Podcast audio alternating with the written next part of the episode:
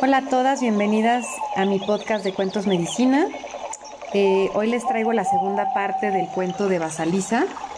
Eh, en el podcast anterior estuvimos leyendo el cuento y viendo algunas tareas que tenía que completar Basaliza para lograr eh, recuperar pues su intuición y estar muy apegada a su naturaleza sabia.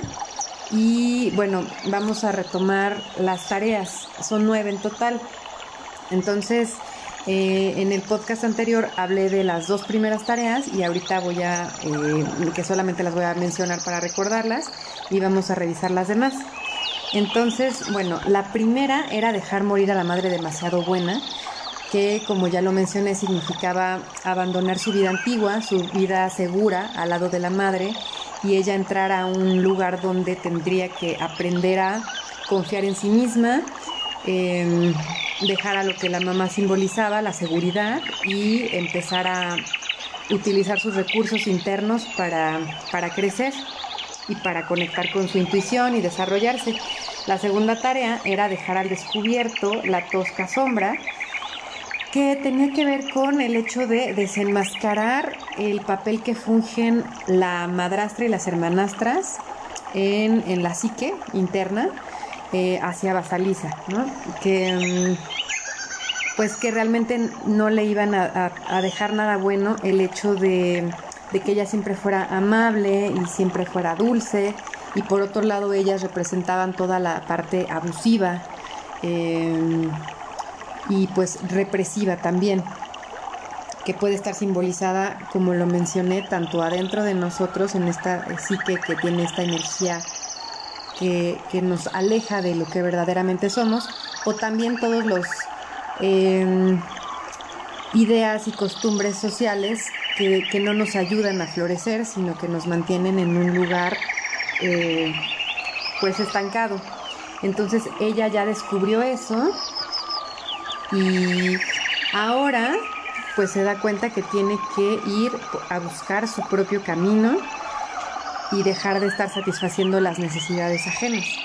Entonces vamos a entrar a la tercera tarea que es navegar a oscuras. ¿Qué significa navegar a oscuras? Es cuando ella, eh, Basaliza, se adentra en el bosque y em, pues va a tener que aprender a desarrollar la percepción de, su inconsciente y confiar exclusivamente en los propios sentidos internos representados por la muñequita, ya que ella guía a Basaliza a través de la oscuridad del bosque. Entrar en el bosque simbólicamente tiene que ver con entrar a una parte profunda de nuestra psique, una parte salvaje o la parte inconsciente, eh, que es el inicio de la iniciación lo que está profundo, lo que está oculto.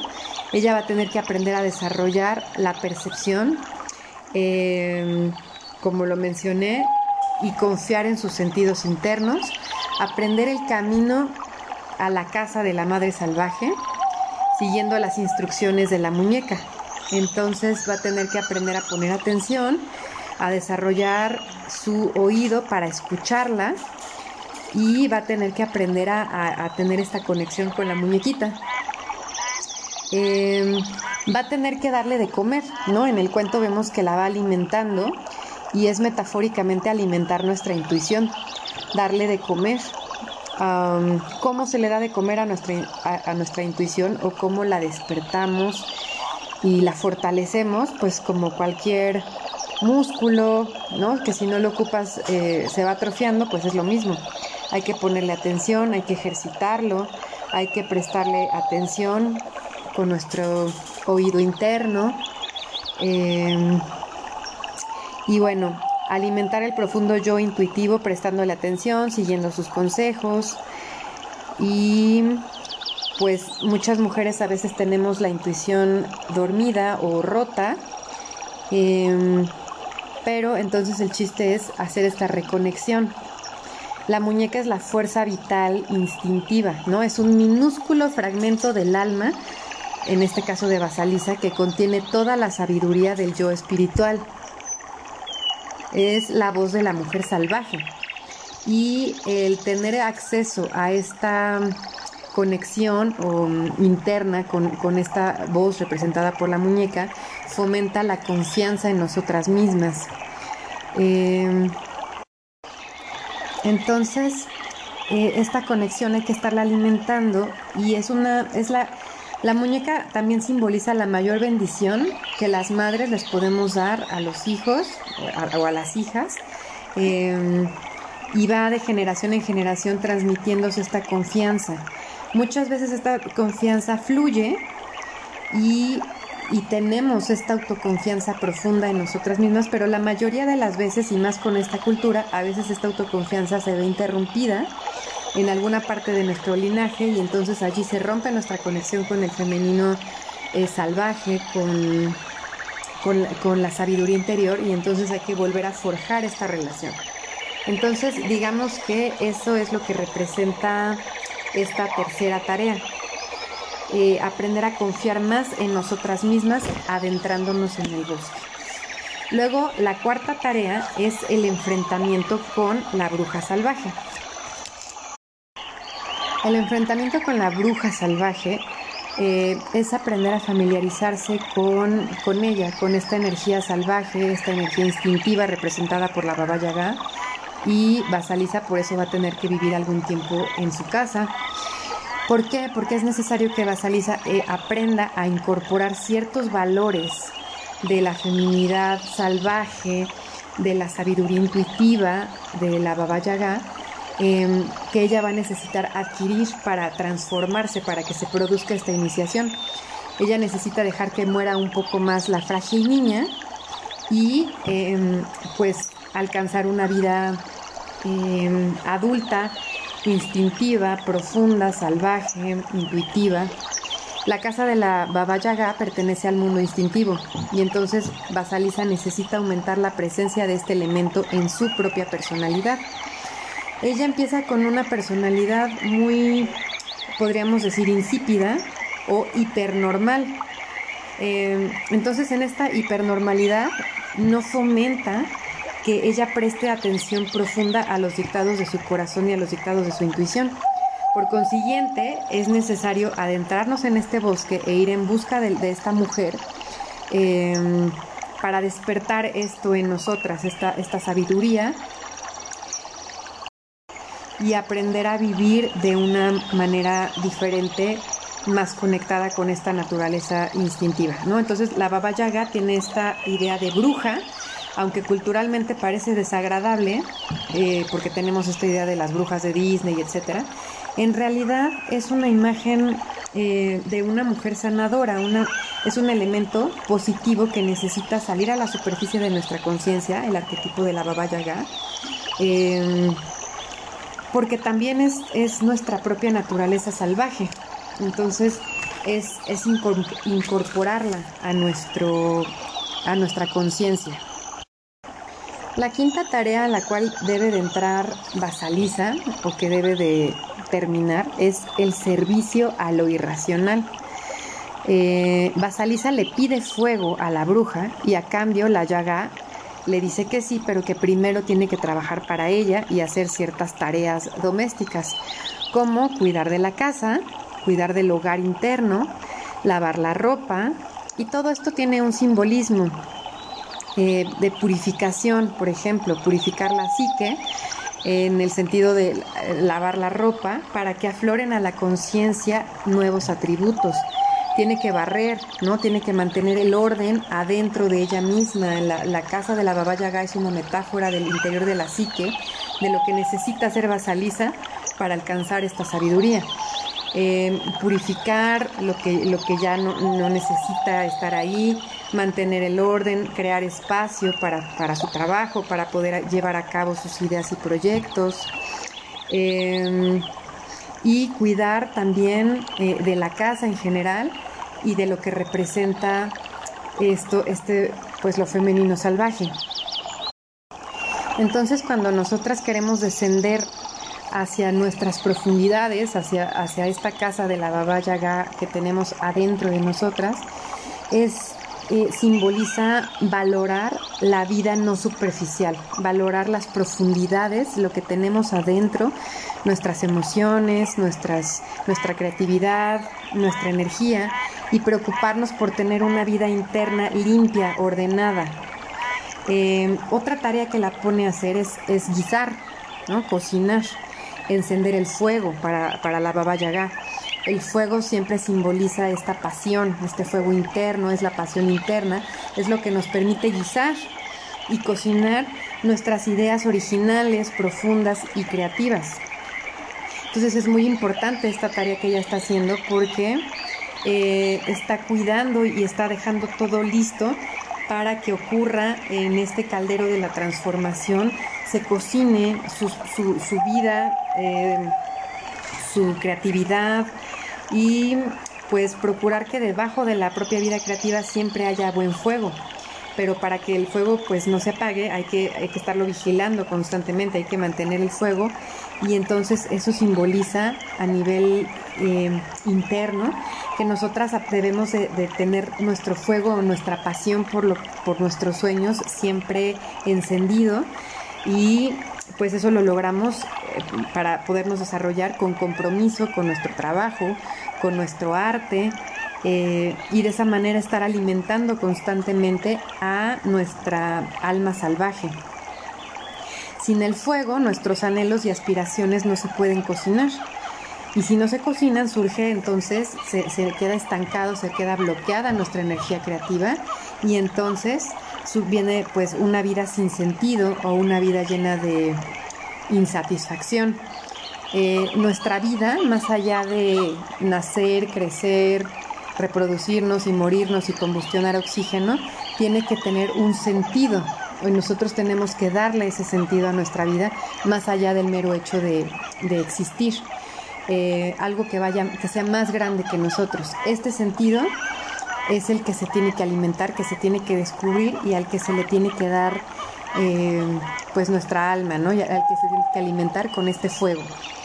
Entonces todas estas metáforas de barrer, limpiar, lavar, cocinar, eh, se, pues tienen que ver con la vida espiritual, ¿sí? Es una analogía de lo que se tiene que hacer con nuestra vida espiritual eh, para cuidarla, para limpiarla, para hacer que crezca y se desarrolle y, que sea un alimento y, y, nos dé pues esta fortaleza.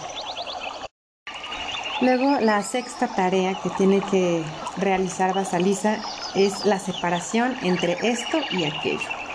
Significa aprender a clasificar, distinguir o separar eh, las cosas que se nos presentan cuando nos enfrentamos a un dilema, tomar una decisión o actuar, pero está todo revuelto. Entonces ella tiene que separar por un lado el maíz, por otro lado las semillas de adormidera y la tierra, eh, que todas son medicinas para la mente. Eh, algunas alimentan como el maíz, otras favorecen el descanso como las semillas de adormidera, etc. Y entonces ella va a tener que aprender a establecer la diferencia entre estas cosas. Por ejemplo, eh, un amor verdadero versus un amor falso, y diferenciar lo que yo necesito en el momento en el que lo necesito, diferenciar una medicina de otra, em, para saber qué es lo que realmente me nutre a nivel psíquico. Cuando me refiero a medicina, me refiero a, una medicina para el espíritu. Clasificar eh, qué es lo que me nutre a nivel psíquico y qué no me nutre, y cuál es mi alimento o el alimento para mi alma o la medicina para mi alma y qué cosa eh, me hace daño entonces ella va a tener que aprender a distinguir. Eh, en, este sentido está pues la psique eh, se puede hacer análoga a como si fuese un jardín. Si le echamos mucha agua o poca agua o eh, qué va pasando, ¿no? Si, si, tiene plagas, si se mueren las raíces, si hay renacimiento, si hay floración, entonces tenemos que estar cuidando todo el tiempo nuestro jardín, tenemos que plantar, arrancamos lo que ya no necesitamos y esto lo llevamos a nuestra psique. Es lo mismo, es estar clasificando, viendo qué necesitamos, si tenemos una plaga, qué medicina podemos ocupar para quitarnos eso que tenemos. Em, si tenemos que desenterrar una idea o algún deseo o algún sueño, em, si tenemos que cortar con alguna creencia que no nos sirve. Eh, todo esto es lo que tiene que aprender a hacer, es un camino de autoconocimiento para poder tener este jardín psíquico lo más saludable posible. La séptima tarea tiene que ver con la indagación de los misterios. Eh, preguntar y tratar de aprender algo más acerca de nuestra naturaleza salvaje y de la mujer salvaje y de los ciclos de la vida, de la muerte y del renacimiento y sus funciones y comprender los elementos de la naturaleza. Entonces allí estamos en un... La iniciación siempre es un camino hacia adentro de autoconocimiento, de autodescubrimiento, donde nos preguntamos quién soy yo realmente, cuál es mi trabajo aquí, y eh, las respuestas vienen de esta parte profunda, conectar la percepción de lo profundo femenino. Eh, el envío del alma hacia, hacia, su hogar es nuestra tarea, encender el fuego espiritual.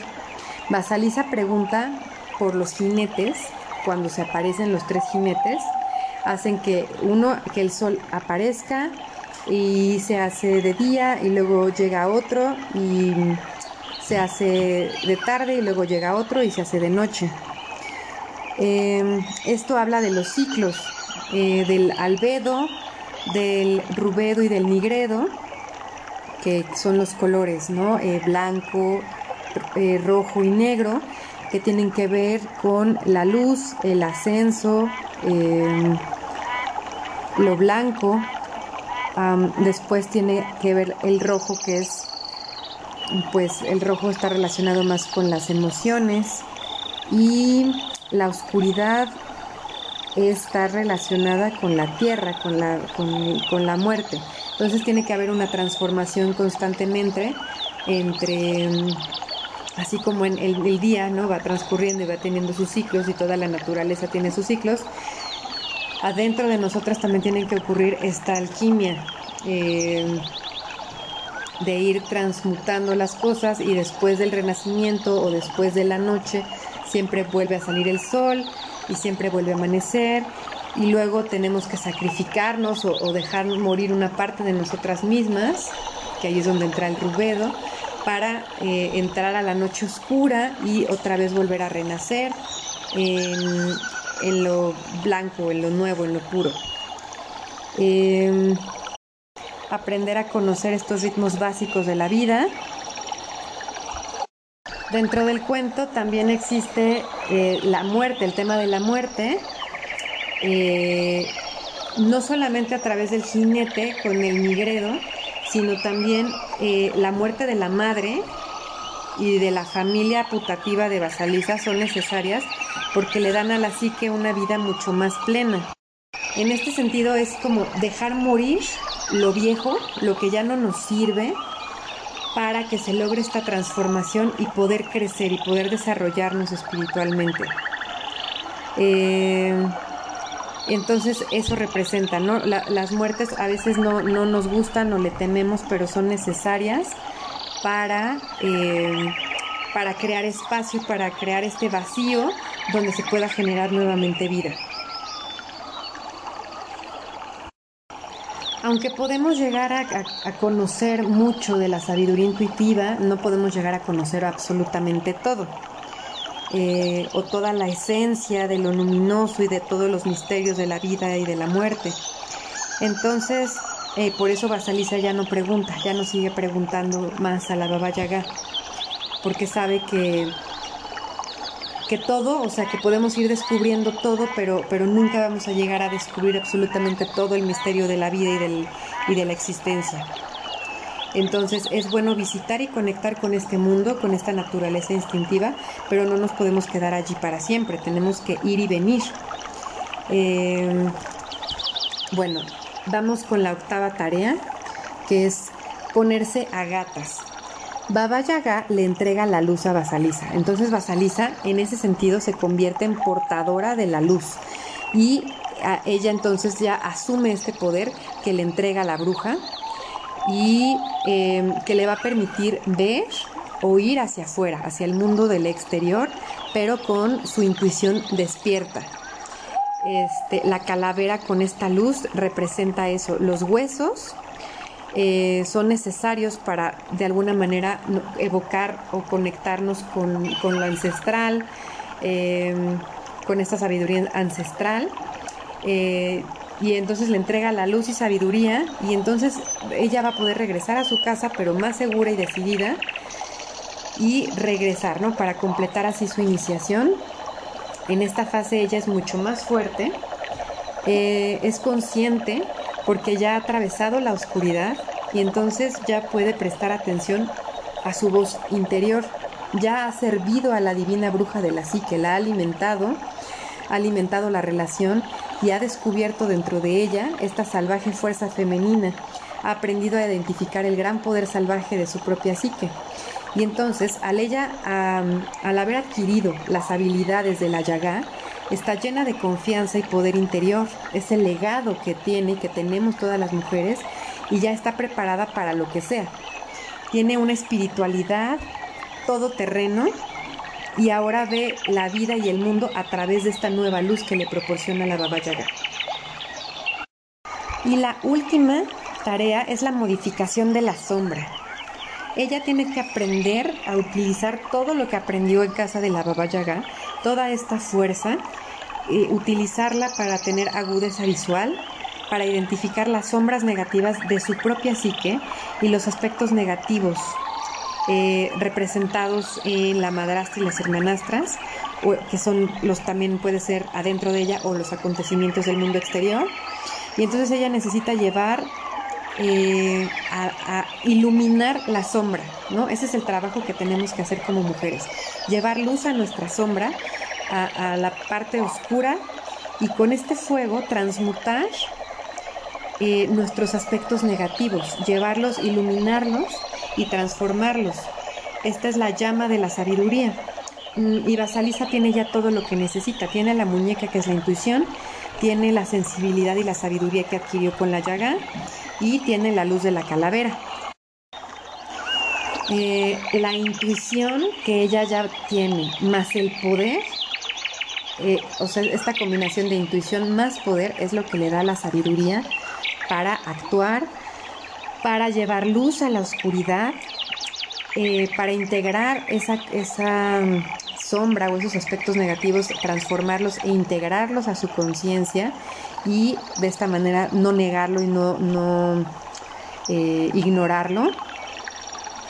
Eh, esto, o sea, el, que tú puedas iluminar aspectos que no te gustan de ti mismo, llevarlo a la, a la conciencia o volverte consciente de tu sombra, conlleva la responsabilidad de ver las cosas como son y a veces las cosas que nos muestra esa luz puede ser, puede ser algo doloroso o que no nos guste, como en el cuento de, de ¿no? Donde se veía eh, el sótano, todo lo que estaba ahí pudriéndose y que era necesario verlo para llevarle luz a la, llevarle conciencia a la sombra.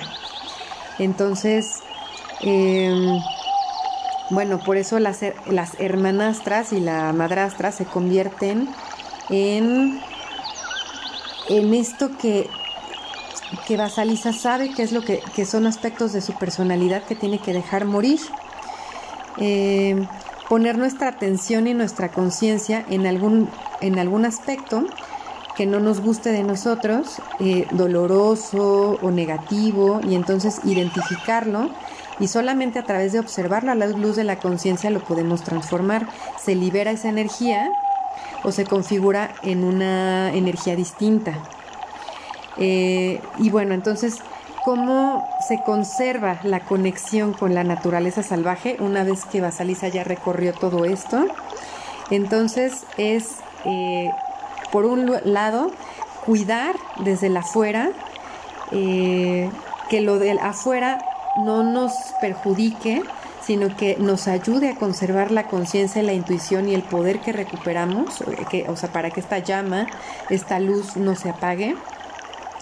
Y también estar en contacto constante, ir y venir al, bosque interno, a casa de la Baba Yaga cada vez que lo necesitemos, viajar a las profundidades de nuestra alma para preguntarnos qué es lo que queremos y para separar las semillas, ¿no? Si de repente nos sentimos confundidas, separar las semillas que están combinadas, distinguir eh, cosas que, que, necesitamos, las, las cosas que necesita nuestra alma.